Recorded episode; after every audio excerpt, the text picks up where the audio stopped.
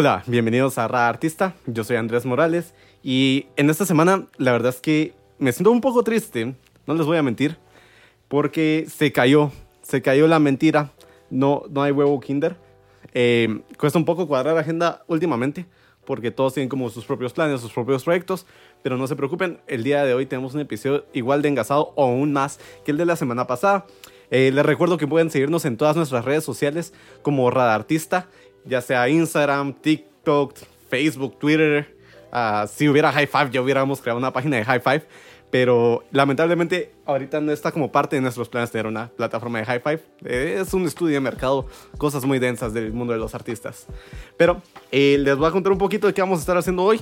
Eh, hoy tenemos tres secciones, igual que la semana pasada. Tenemos lo nuevo de lo que viene. Vamos a estar hablando de dos artistas que de verdad me llevan un montón, que son Camila Otrera y Sierra Heights ambos en un trip bastante diferente, pero igual de buenos. Y también vamos a tener, eh, bueno, huevo Kinder no va a haber esta semana. Eh, sorry to tell you que no va a haber huevo Kinder esta semana. Lamentablemente no se dio el invitado que tenía planeado para esta semana, pero eso no le baja la energía al podcast. Eh, vamos a tener el Purrum, vamos a estar hablando de dos eventos. Canta en New York, que es eh, una despedida de unos artistas locales que se van a ir a continuar su viaje por el éxito en México. Y Festival Cuatro Estaciones Volumen 2, que es algo más indie, algo más underground, algo menos hip hop para aquella gente que le guste eh, la música rock, pop, indie. Y vamos a tener doble insider porque así voy a compensar un poco con el tema de no traer invitados a este podcast. Si no se me va a morir el podcast por no tener invitados, por lo menos les voy a dar contenido de calidad. Entonces empezamos. Vamos a tener ahorita nuestro primer segmento, que es lo nuevo y lo que viene. Vamos a hablar primero de Camila Utrera. La verdad es que eh, el día que me reuní con Camila fue antes de grabar el piloto. Y yo creo que fue de las reuniones más bonitas que he tenido, eh, porque no se sentía como una reunión de trabajo, era una reunión bastante amigable, bastante friendly, nos reímos, lloramos, eh, platicamos de música, de la, la, música que nos está gustando ahora. Y me gusta mucho el cómo ella no busca encerrarse en un proyecto de un solo género. Eh, ella me contaba que al principio le gustaba mucho como cantar baladas, que se daba mucho por su tono de voz, su timbre, pero ella extrapoló esto y buscar diversidad. Ahora está trabajando un montón de, de géneros distintos y me gusta mucho lo que está haciendo. Tiene bastante música en plataformas y esto creo que aporta un montón a lo que ella está haciendo. También podemos ver que eh, ella no solo se queda eh, en la música que está haciendo, sino busca hacer proyectos aparte. Esta semana, de hecho, estrenó eh, una canción que hizo en colaboración con la Universidad del Valle de Guatemala, que la verdad es que le quedó buenísima también yo siento que es una forma de que ella busque como explotar al máximo la creatividad que tienen, porque no se, no se queda en, en algo solo. Hay muchos artistas que se dedican únicamente a algo, porque saben que es como su, su zona de confort. Conozco varios, no voy a decir quién es. Pero eh, la cosa está en que busca explotar al máximo su potencial, retándose diariamente a, hacer música nueva. Eh, me contaba ella que empezó mucho eh, su carrera en el mundo artístico cuando era muy pequeña. Ella empezó haciendo sketches para, creo que Chiquirrines Club en Guatevisión hace ya algunos ayeres. Digamos, ahora Cami tiene creo que 19 años, me dijo, y eso fue cuando tenía 6 años, algo así. Y luego eh, trasladó esto a un proyecto musical que se llamaba Cantasticus. estaba buscando como música de, de, este proyecto y si hay, la pueden buscar en YouTube por si tienen que ponerle música a sus niños, si son maestros de preprimaria o algo. Eh, sigue siendo como música muy bonita para ponerle a niños pequeños que se entretengan. Pero como ella dio esa transición de eh, ser actriz, eh, niña actriz, a, adentrarse en la música. Eso me, gustó mucho como lo contaba, porque entre sus influencias estaba la, la, televisión musical, como lo era RBD. O sea, ella es un poco más pequeña. Yo no vi RBD, pero dice que también con su hermana y, y demás, como que tenían la chance de ver RBD y Violeta y cómo extrapoló ese ver Violeta ahora tener como grandes referencias a, a Tini y a Ana Paola, que empezaron como en, en televisión siendo actrices y ahora sus carreras musicales son como muy sólidas. Me gusta mucho cómo ella también marcaba que el delivery artístico de ambas es algo que le influyó mucho para poder ella dedicarse a hacer lo, lo que a ella le gusta, a dedicarse a lo suyo.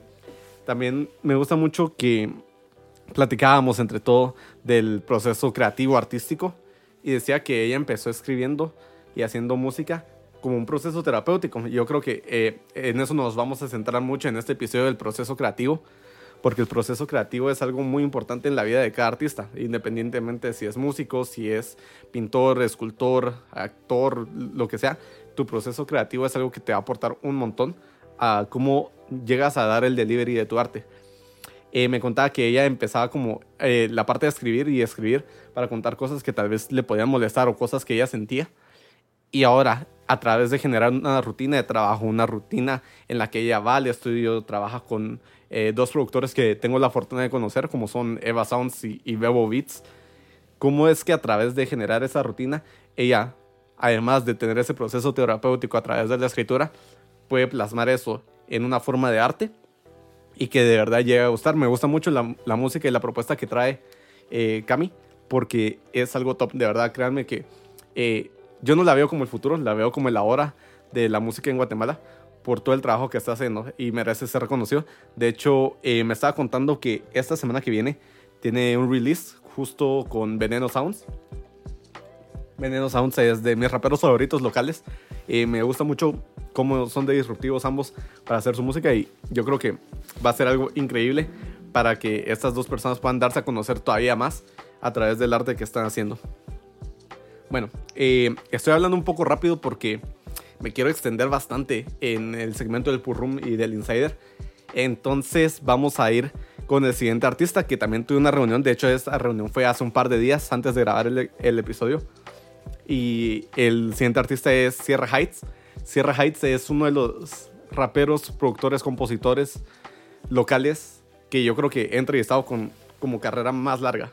Él me contaba que ya desde 2008 empezaba a meterse en todo el ambiente del hip hop, dígase graffiti, DJ, eh, breakdance y, y rap. Dice que él creció mucho como con esta escena del hip hop underground y dijo yo también quiero hacer esto. Me contaba que hace 15 años, imagínense este recorrido, 15 años de estar maquinando un proyecto, que él no tenía recursos, era literal eh, grabarse con unos headsets, que yo creo que eso es una historia como muy común en la música underground en Guatemala. Eh, me contaba que hacía lo mismo Ikari eh, de Nevería Records. Y yo creo que es muy importante la dedicación que uno le pone, porque tal vez a veces no tengamos muchos recursos. Yo todo lo que tengo aquí atrás es producto de trabajar desde que tengo 16 años temporalmente y ir ahorrando, invirtiendo la ayuda en mi casa, porque estoy grabando en mi casa, no, no tengo para vivir solo, sino que el apoyo también que nos dan las personas que nos rodean es como muy importante.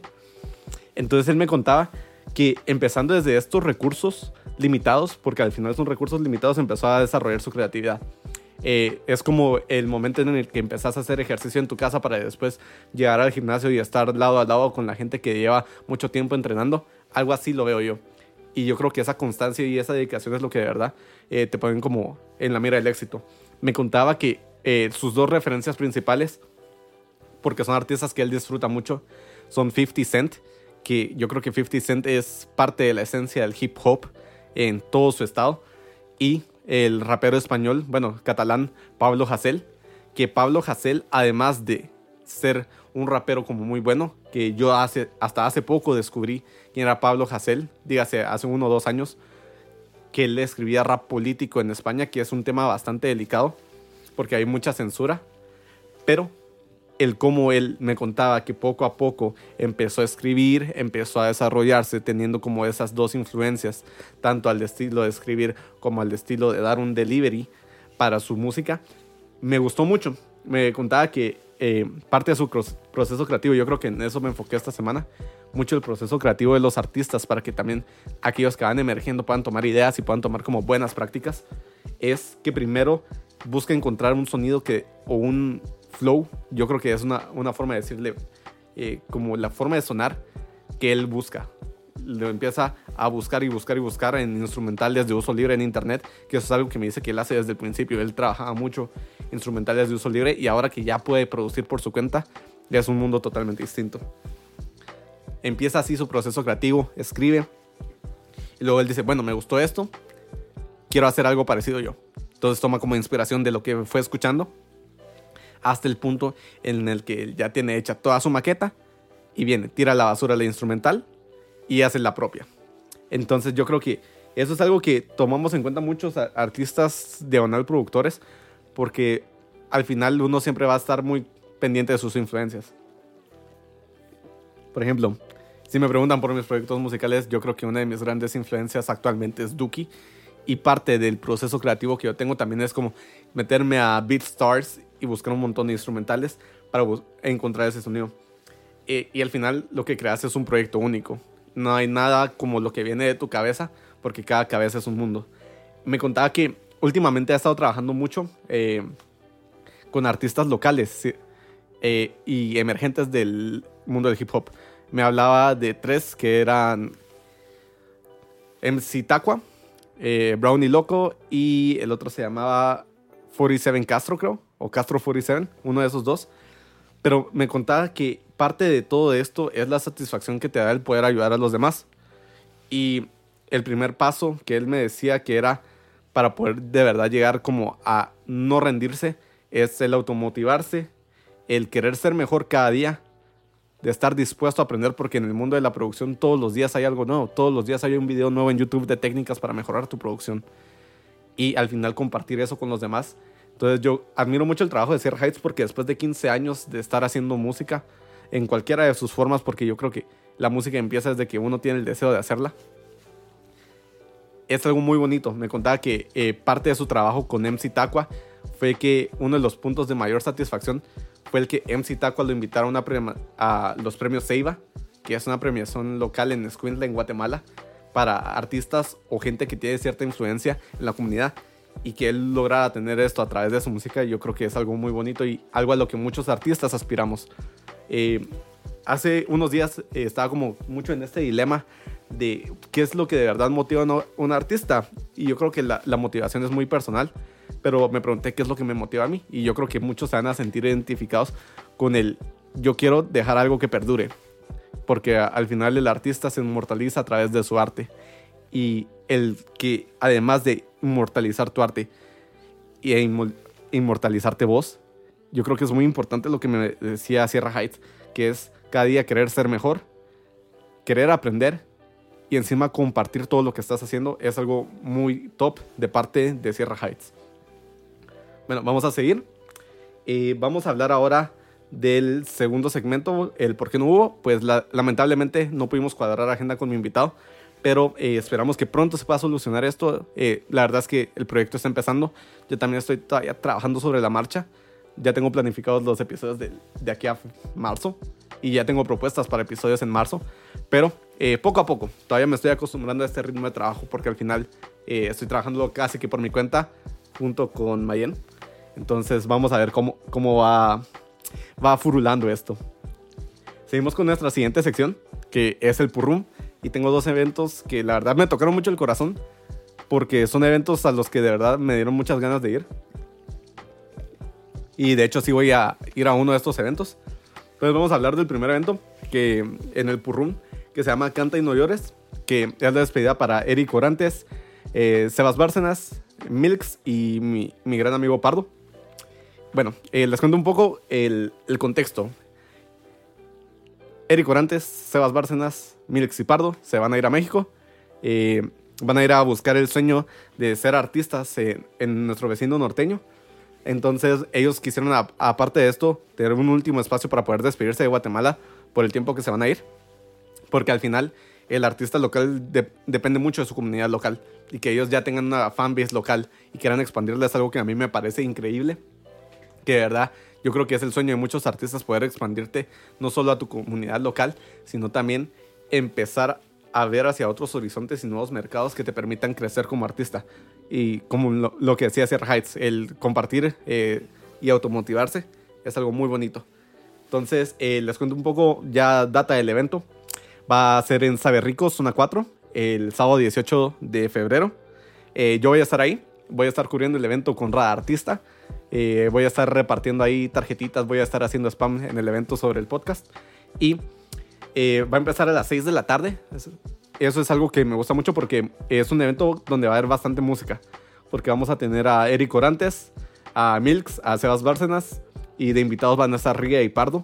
que Pardo es un amigo que conozco desde que tenemos 16 años y ahora tenemos 21, 22. Entonces eh, me hace mucha ilusión poder estar acompañando a aquel. Y les cuento de precios. Eh, vale 50 la preventa. Eh, la preventa está disponible en línea. Si necesitan algo, yo les voy a dejar el link en las historias para que puedan hacer la compra de su entrada y se ahorren 30 pesitos. Porque el día del evento va a costar 80 la entrada. Me imagino que también tiene mucho que ver con el tener seguro que va a haber gente. Y yo creo que si alguien se va a ir a otro país, así como despedirías a tu amigo, porque no vas a despedir a tu artista local? Entonces, les cuento un poquito más la verdad es que me hace mucha ilusión este evento porque al final es ir a apoyar a un amigo y más que un amigo, un artista local.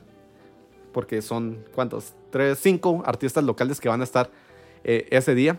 Entonces yo creo que por 50 pesitos ir a pasar un sábado alegre en zona 4 disfrutando de artistas locales es algo que a mí me llama mucho la atención y espero que a mi comunidad también.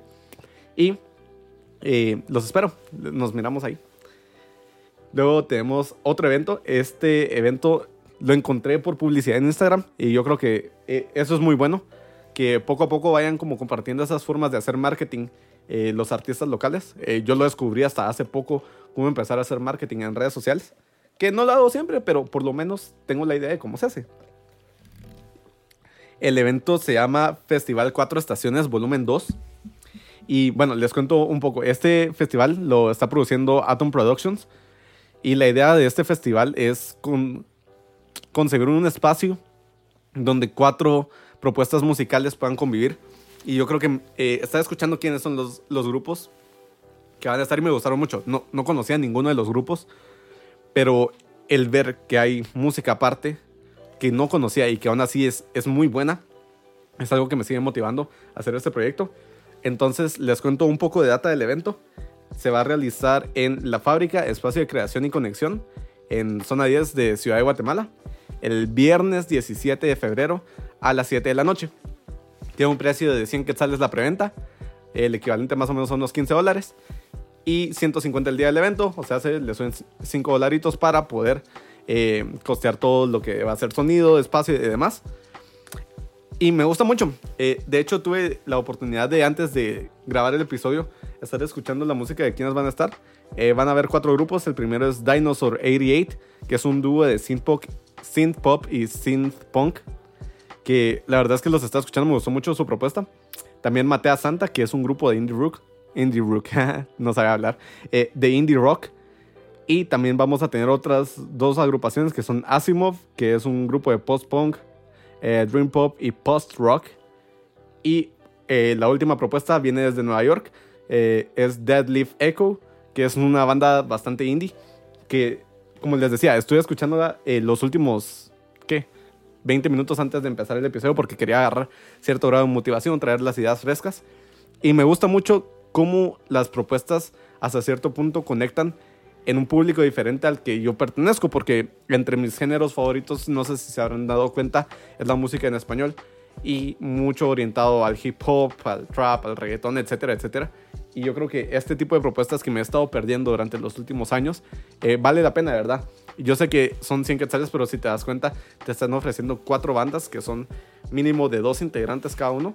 Entonces, si haces la repartición de una entrada, le tocan como 10 quetzales a cada uno. Entonces, eh, yo creo que es muy importante el poder tener este tipo de espacios para promover artistas locales indie. ¿Por qué? Porque muchas veces nos enfocamos como en la música que es mainstream, que es popular ahora, pero nos perdemos de este tipo de espacios y yo creo que es muy importante que les demos la importancia que se merecen. Vamos a ver cómo vamos de tiempo. Ahí está, vamos bien, vamos bien con la agenda. Y pasamos a nuestro último segmento. Eh, la verdad es que es mi segmento favorito, es el Insider. Y este episodio tenemos doble Insider porque no les traje invitado entonces, el invitado lamentablemente no va a haber. Pero tengo dos insiders que de verdad me gustan mucho. El primer insider que, que voy a tener esta semana es un grupo una banda, artista, leyenda del rock guatemalteco. Y que me gustaría que también fuera una leyenda del rock en español. Pero su carrera fue demasiado corta como para llegar a, a esa exposición. Que es Ricardo Andrade y los últimos adictos. Bueno, les cuento un poco. E, esto lo voy a hablar un poco más porque es mi, visión. Esta es mi opinión personal. no es tanto como algo que tenga que tener la data.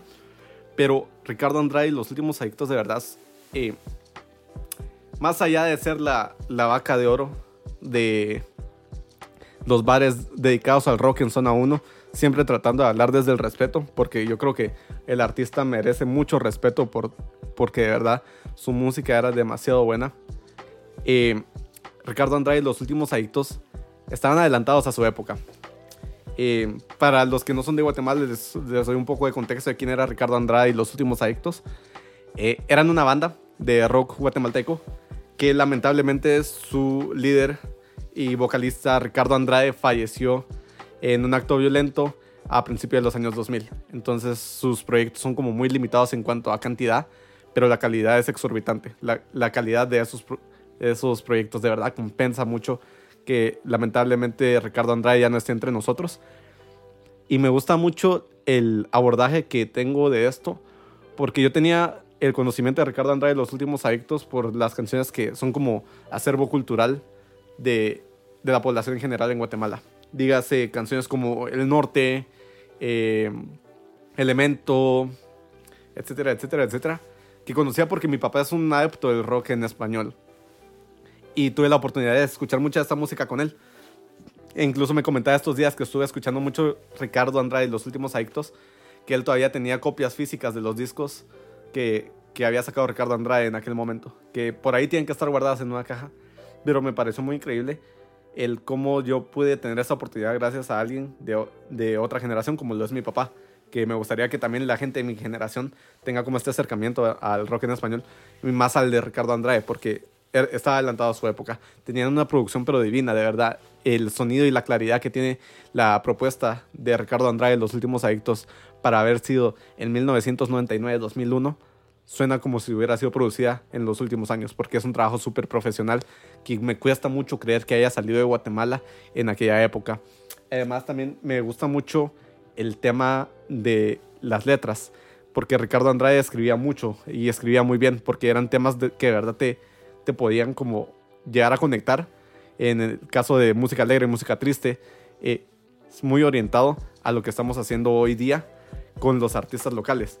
Y que él fuera haciendo eso desde 1999 hasta el año 2001-2002 es algo que de verdad a mí me impresiona, me apasiona.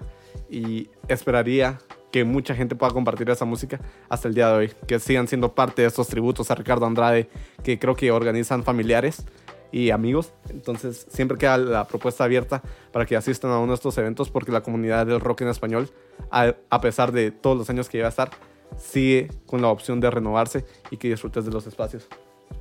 Bueno, ese fue el primer insider de esta semana.